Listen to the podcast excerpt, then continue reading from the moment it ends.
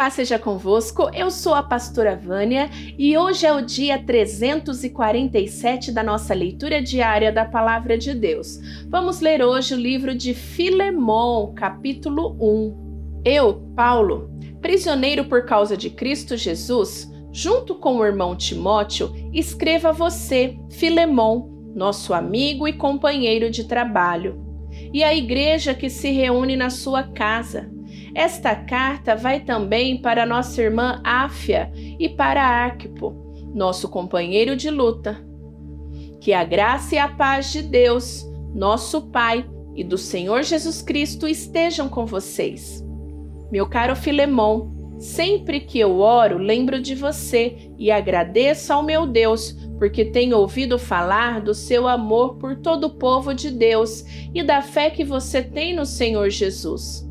Peço a Deus que a fé que une você a nós faça com que compreendamos mais profundamente todas as bênçãos que temos recebido na nossa vida por estarmos unidos com Cristo. Meu caro irmão, o seu amor tem me dado grande alegria e muita coragem, pois você tem animado o coração de todo o povo de Deus.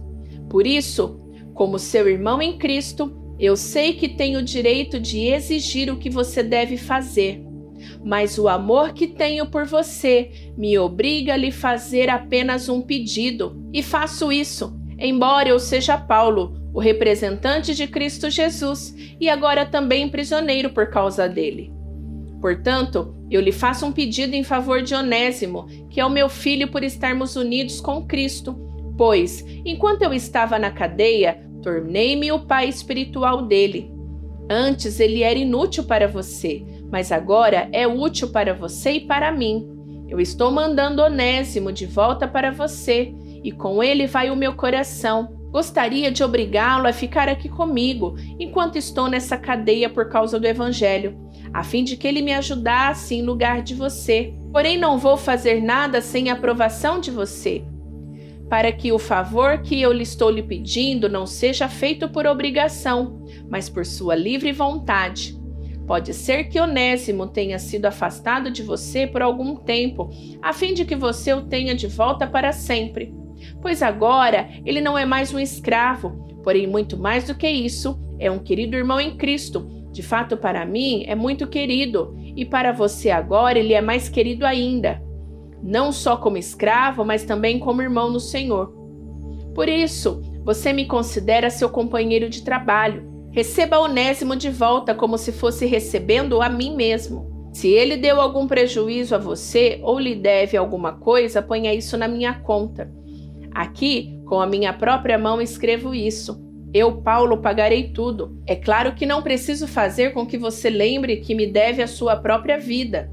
Portanto, meu irmão, me faça esse favor por causa do Senhor.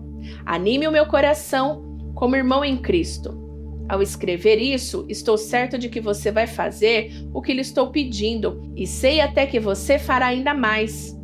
Peço também que prepare um quarto para mim, pois espero que Deus responda às orações de todos vocês e me deixe ir outra vez aí. Epáfras, o irmão que estava na cadeia comigo por causa de Cristo envia saudações a você.